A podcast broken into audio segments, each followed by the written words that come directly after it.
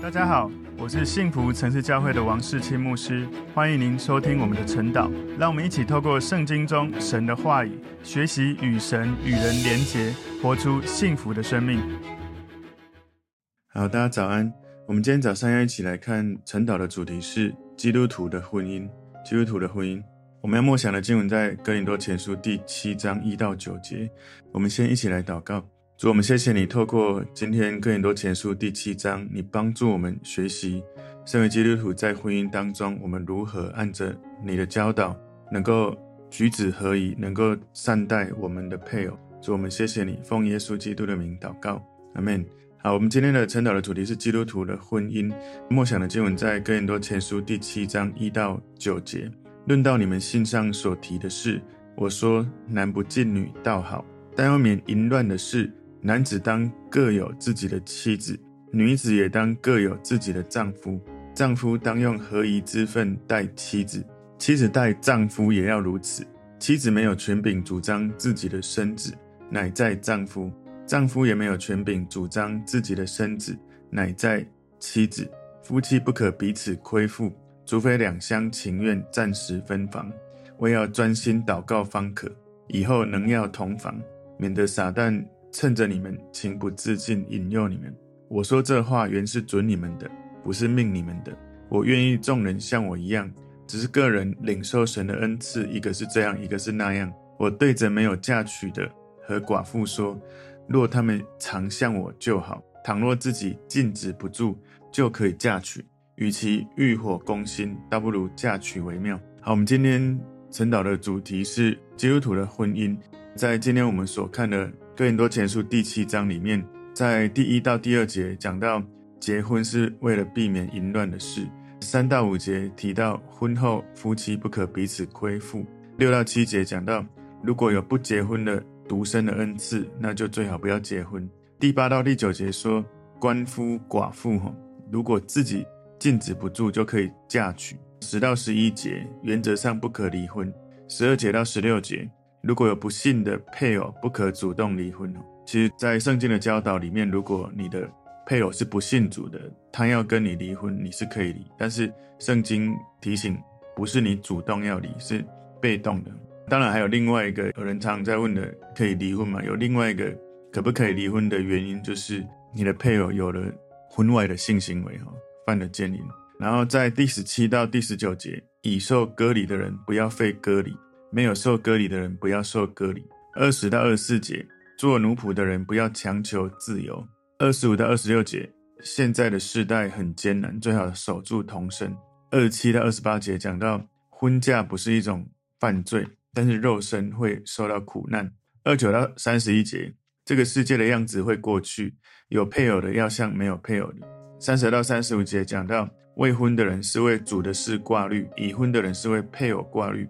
三十六到三十八节，守童贞需要心理坚定，没有不得已的事情，而是应该由自己要做主。然后三十九到四十节讲到，鳏夫寡妇可以再婚，但是要以信主的人为对象。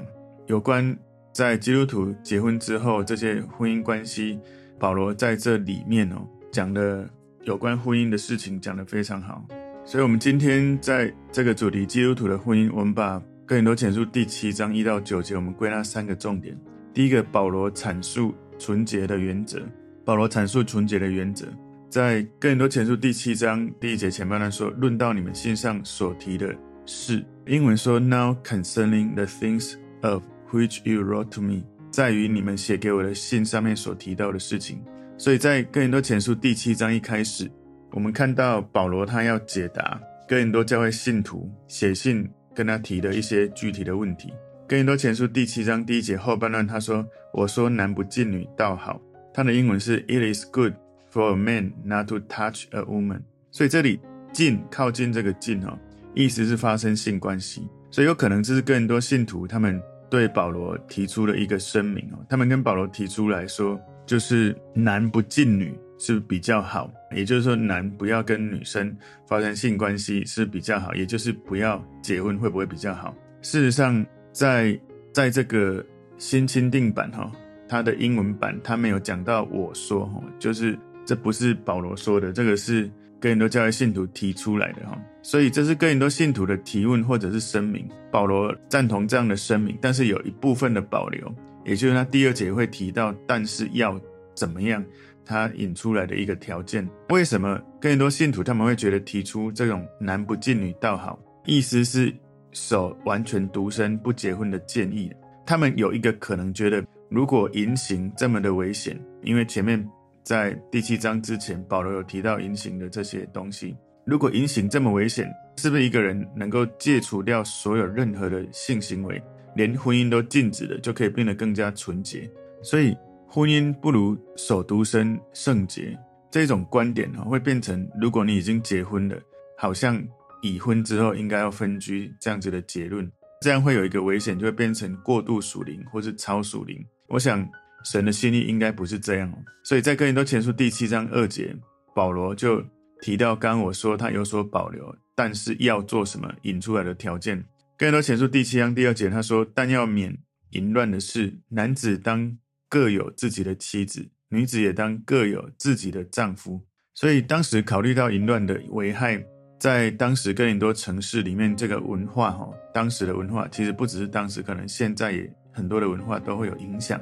比较合宜的做法就是，每一个男人应该各自有自己的一个妻子，不是很多个；每一个女人也应该各自有自己的一个丈夫。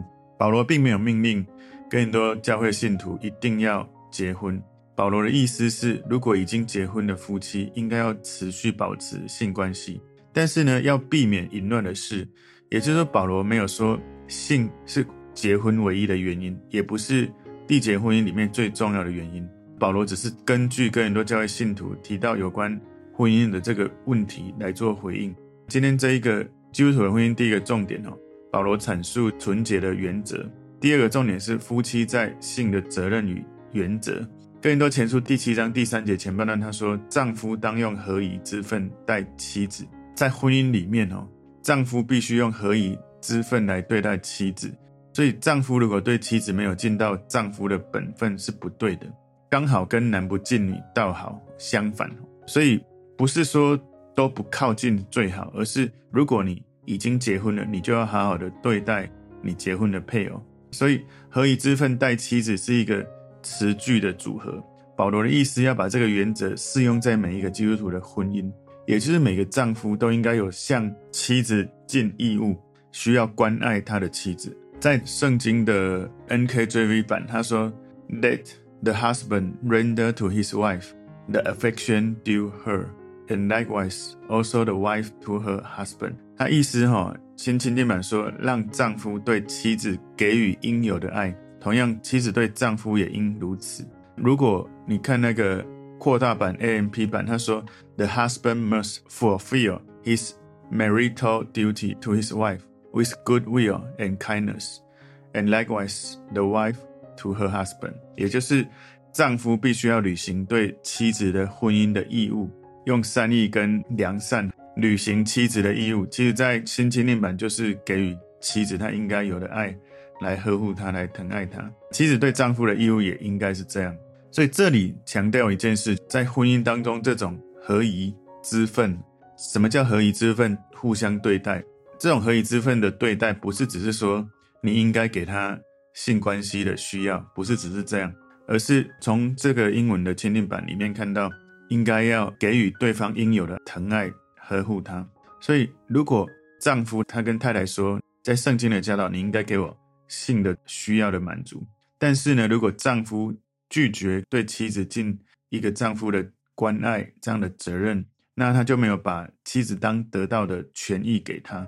所以，合以之分也提醒我们，当一对夫妻如果因为身体或其他的缘故，没有办法给彼此对方完整的性关系，他们仍然可以享有彼此用爱互相对待的合宜的关系，而成就神的旨意。所以神给我们这样的教导，哈，就是因为这样子。很多时候我们可能对这一节经文不明白，以前我也是不明白，我们都以为只是谈到有关性的关系，要彼此给对方，因为中文里面只有合宜之分哦，你可能。只会想到说对方有身体的需要就要满足他，但事实上应该还有一个非常重要的是心理的需要。所以你看到一些不同经文的版本，你就会更明白，不只是在性关系要给予对方，也要给予对方应该有的爱来疼爱呵护他。我想这是每一个男人，也包含是我，都应该要学习跟成长要做好的地方。大部分的女人哈，她们是要先有心理的爱，她才会有那个性的关系。可是很多的男人可能哈还没有那些心理的爱，就觉得好像功能满足就好，所以也不是全部啦。可是相较之下，男生在这个部分应该要有更多的学习跟成长，当然也是包含我，所以要真实认真的看待对方的需要，真实的给予对方他需要的爱，不只是在身体性的关系。所以在更多前书第七章第三节后半段，妻子待丈夫也要如此。所以不只是丈夫对妻子，妻子对丈夫也要这样，妻子对丈夫也要尽到夫妻之间的责任。所以保罗他提出，夫妻双方在婚姻当中有共同的责任，应该向对方尽到自己在性方面的义务。丈夫应该有向妻子尽的义务，妻子也应该有向丈夫尽的义务。所以他们这里说，妻子待丈夫也要如此。前面讲到丈夫要用何以之分待妻子，所以彼此呢都需要一种我应该要用这样的方式对待你，用这样的心情来彼此对待，而不是。你应该要这样来对待我，所以我们有时候在看圣经的内容，我们倾向会说啊，圣经这样讲，所以你应该要这样。其实最好的心态是，圣经这样讲，所以我应该要这样做。通常你要求自己是可以的，可是要求别人不一定有办法哈。所以你要求自己调整自己，总是比要求别人调整别人是更好、更容易做到的。如果每个人都要求自己做好，那就能够彼此善待。所以在神的心中。性不只是丈夫的特权跟妻子的责任哦，其实这种彼此用爱来互相对待，是一个非常重要的关系当中，特别是对姐妹来说，内心没有那种被爱的感觉，她不会有想要跟你在身体上有发生关系。所以在哥林多前书第七章第四节这里说，妻子没有权柄主张自己的身子，乃在丈夫；丈夫也没有权柄主张自己的身子，乃在妻子。所以这些义务非常的实在哈，甚至可以说妻子的身体不属于她自己，而是属于丈夫。同样的原则也一样适用在丈夫，他的身体不属于自己，而是属于妻子。但是这个也不能变成说丈夫虐待妻子或者威胁胁迫妻子的理由，无论是在性的方面或者其他的生活的方面都不可以。保罗的观点就是，我们有不可以推卸的义务，你要尽好自己的本分，透过身体的。关心、关爱，透过心理的照顾、在乎来对待、来爱我们的配偶。所以你要想到，这是一个彼此互相相待，是一个非常重要的义务哦。因为在世界上几十亿人当中，神就让你选了一个，只有一个这样的配偶，满足你的性的需要，满足你最深的被爱的需要。所以除了你的配偶以外，没有别的人。所以在哥林多前书第七章第五节说：“夫妻不可彼此亏负。”除非两厢情愿，暂时分房，为要专心祷告方可。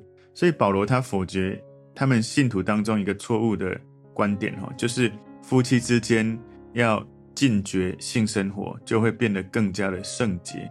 事实上，如果他们彼此亏负，只是会有更大的损害，因为他们会在他们生命中打开一个门，让那个试探人的撒旦来诱惑他们。所以这里讲到说，不可彼此亏负哦。里面这个亏负，如果你看 KJV 哈，就是比较古老的钦定版，它里面讲到的是说 defraud ye，那个 e 是 you 哈，defraud ye，not one the other，except it will be consent for a time。它的意思在讲说，你们不要彼此欺骗，除非得到一段时间的同意，以便于你们可以进食跟祈祷。所以这里面的亏负哈，它最接近英文的这个英文版讲的是。欺骗，也就是说，夫妻不可彼此欺骗。所以，如果我们拒绝给予配偶身体上的关爱，或者是心理的关爱，或者是性方面的亲密，我们就是好像在骗自己的配偶。所以，在这里，婚姻中的性方面的亏负，哈，不只是跟次数有关，也跟心中有没有爱有关。所以，保罗他教导丈夫要用何以之分来对待妻子。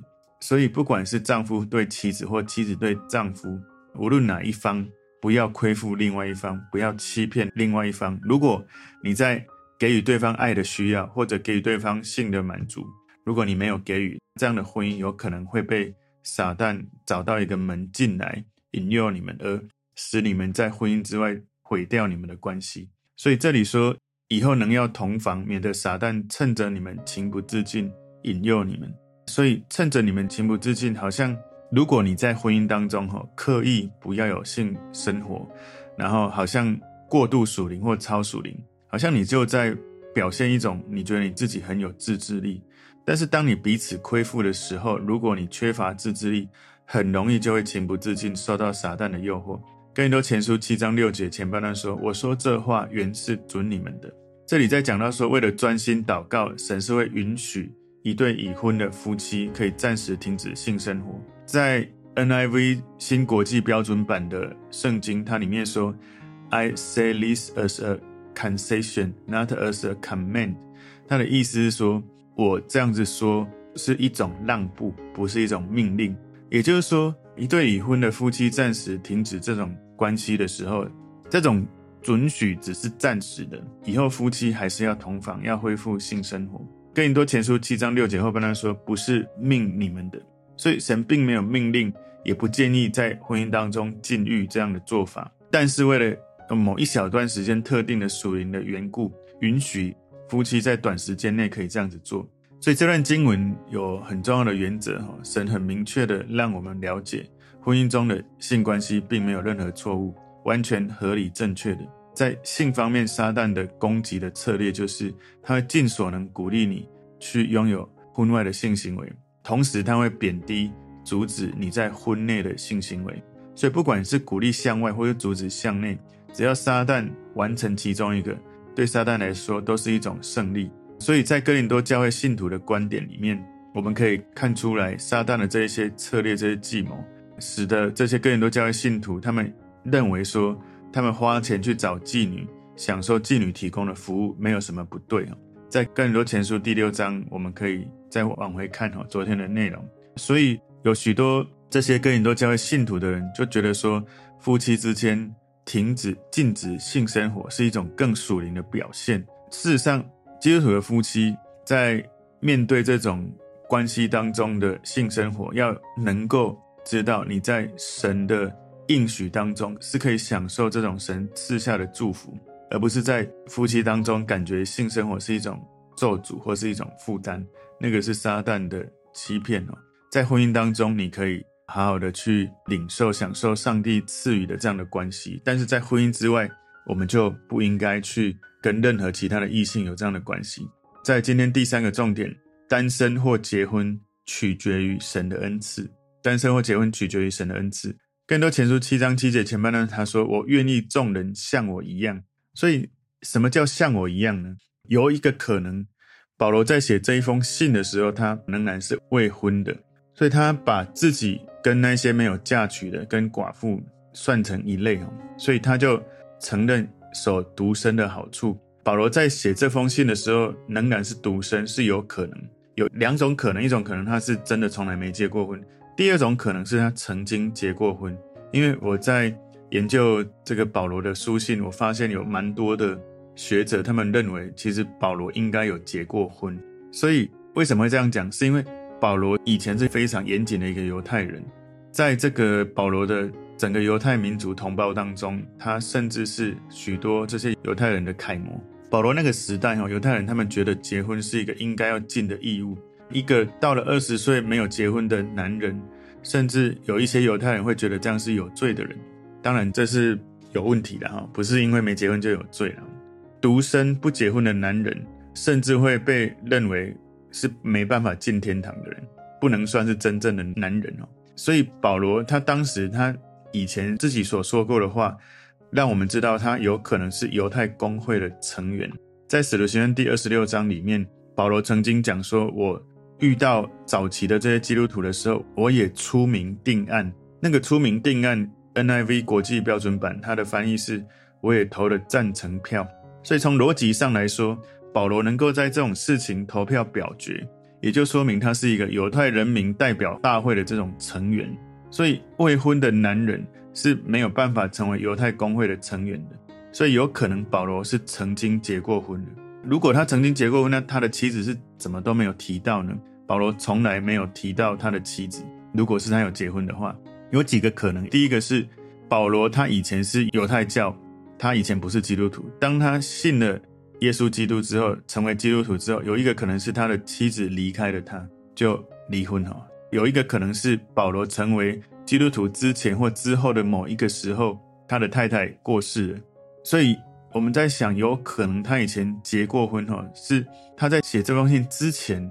当然，有一些人觉得说他是有结过婚，不过在写这封信的时候，他是单身，没有结婚的。使徒行传没有提过保罗有妻子，在婚姻跟单身有关这种恩赐的责任里面，保罗应该都有一些资历，才有办法写得这么清楚。当然，也有可能是圣灵的感动教导他的啦，有可能保罗自己的生活经历对。婚姻跟单身可能都有这些体会，才能够写得这么的具体。不过我刚刚也有讲，有可能他真的就是没有结过婚，是神给他的启示跟教导，让他明白这么多。所以在哥林多前书第七章第七节后半段说，只是个人领受神的恩赐，一个是这样，一个是那样。所以保罗尽管知道单身适合他，但他不会强迫任何人要保持守独身的状态。很重要的就是每一个人各自从神领受的恩赐是什么。有可能是你领受的神给你感动要独身的恩赐，有可能你就说啊，我就是很需要有异性哦，你就是有领受婚姻的恩赐。所以这里个人领受神的恩赐，这里神的恩赐特别指的是不结婚的恩赐。所以很重要的一个地方就是保罗觉得说婚姻跟独身都是神所赐的恩赐，只是说更多前书七章七节后半段这里我们要知道，有可能有的人领受神的恩赐是守独身。有的人有可能你是要进入婚姻的，所以独身或结婚都是神特别的恩赐。保罗提到个人领受神的恩赐，他用的词句跟哥林多前书十二章里面讲到的属灵的恩赐是同一个词语哦。所以不管是结婚或独身，都需要神的赐下的特别的恩赐，才可以活出生命的目的，然后能够在神的带领当中活出神的旨意，精彩的生命。所以。如果我们去思考保罗他的犹太背景、早期教会的状态，可能保罗会认为未婚哈是一种恩赐。犹太人当中婚姻非常的受重视，在犹太的法典有一种观点，就是男子不娶妻是被禁止的，因为圣经有写说男人独居不好。如果一个男人没有透过结婚生儿育女，那好像是一个杀人犯，好像。从神的形象消失了，他没有去活出圣经的教导了。所以保罗他意识到，有一些人有婚姻的恩赐，有一些人有独身的恩赐，但是有一个很重要，就是没有任何人应该有放纵淫乱的恩赐，哈不应该有的。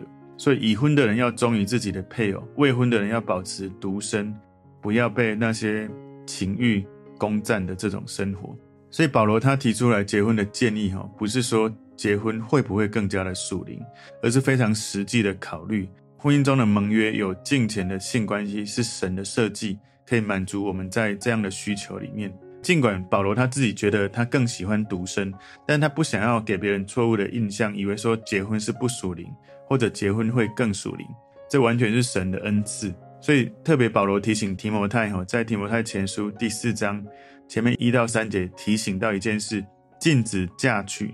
是鬼魔的道理，所以这是撒旦的欺骗哦，不可以嫁娶，或者你要往外找，或禁止往内，这都是撒旦的谎言。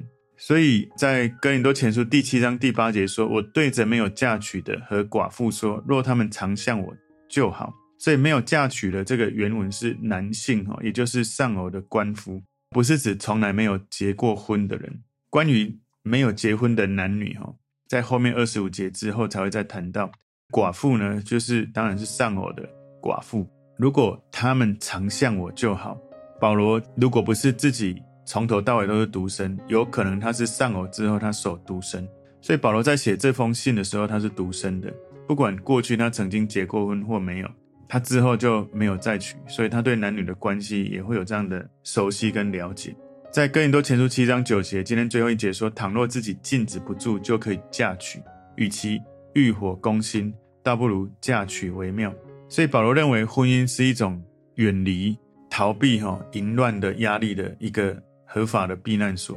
不要因为你自己渴望婚姻，就觉得自己不够成熟，不够属灵。通常你有一个对象，你比较不会有欲火攻心，好像你很需要情欲的这种满足，而你没有配偶，你好像就需要去找。当时哥林多教会他们很多信徒认为的，可以花钱去找妓女。保罗所说的不是我们认为的通常的性的诱惑。你要了解哈，当一个火焰燃烧起来是一件事情，然后你在火焰没有燃烧，而你有一种热度是另外一件事情。所以保罗所说的这种欲火攻心的这种火，不是一种很轻描淡写、轻微的感觉，而是一种内心很熊熊烈火那种燃烧起来，让你很难抗拒的这种感觉。所以，如果有人在情欲方面或者性犯罪有问题，不是因为你靠着结婚就可以解决这个问题。有一些人，他们结婚之后，他们对其他配偶之外的异性仍然充满很强大的欲望，就产生了一些婚外情。所以，有时候这种关系上的问题，也跟你成长过程、原生家庭的历程有关。所以，可能你觉得你这种欲望进入婚姻没有办法解决，你需要再去外面找。可能最重要的问题不是你需要去满足你的情欲，而是你需要去面对内心里面有一些深处的生命的历程，有可能是伤痛、失落或各种其他的原因。因为你知道，有时候上帝赐给我们一种我们跟神来交流可以得到最深的满足，神也赐给我们不管是实际的生活，包括食物啊，或者在性关系啊，或者是物质上的需要。有时候你成长历程某些需要没有被满足，我们在未来我们就会有一种错误的方式找假性的慰藉，像酗酒啊、抽烟啊、吸毒啊，或者不道德的性关系啊，那种好像很快你可以得到满足，可是，在事后你会觉得很空虚，因为那不是真正的满足你需要的源头。最深能够真正满足你需要的源头，不是去找一个大师，不是去花钱买性关系，不是去花钱买你觉得物质的需要，因为那些东西来得快去得快，无法持续，无法持久，无法深入。真正深入最深的满足，是来到神的面前，从神得到最深的满足，从神的话语在敬拜中，在跟他的灵连结当中，我们的人有灵魂体，最深满足的地方是你的灵。而那个灵的满足的源头是从神而来，所以今天基督徒的婚姻，我们要了解保罗所提到的三个重点。第一个重点是保罗阐述纯洁的原则；第二个重点，夫妻在性的责任与原则；第三个重点，单身或结婚取决于神的恩赐。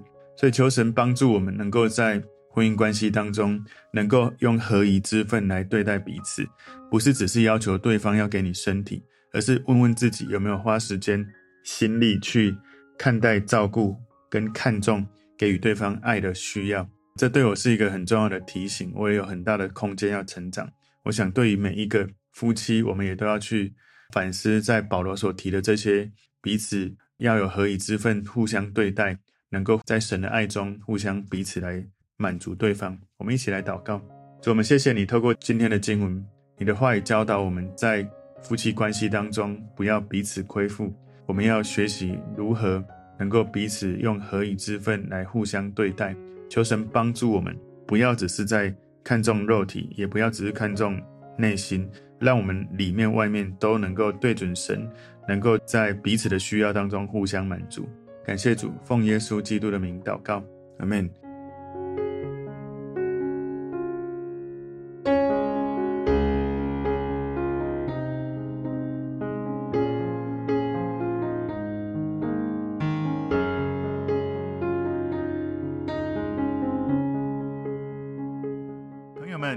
信息对您有帮助，请您在影片下方按赞、留言，并分享给您的朋友，分享在您的 IG、Facebook、Line 或者其他的社群媒体上面，来祝福您的朋友。当然，也别忘了订阅我们的频道和开启小铃铛，这样您就可以收到我们最新的影片通知哦。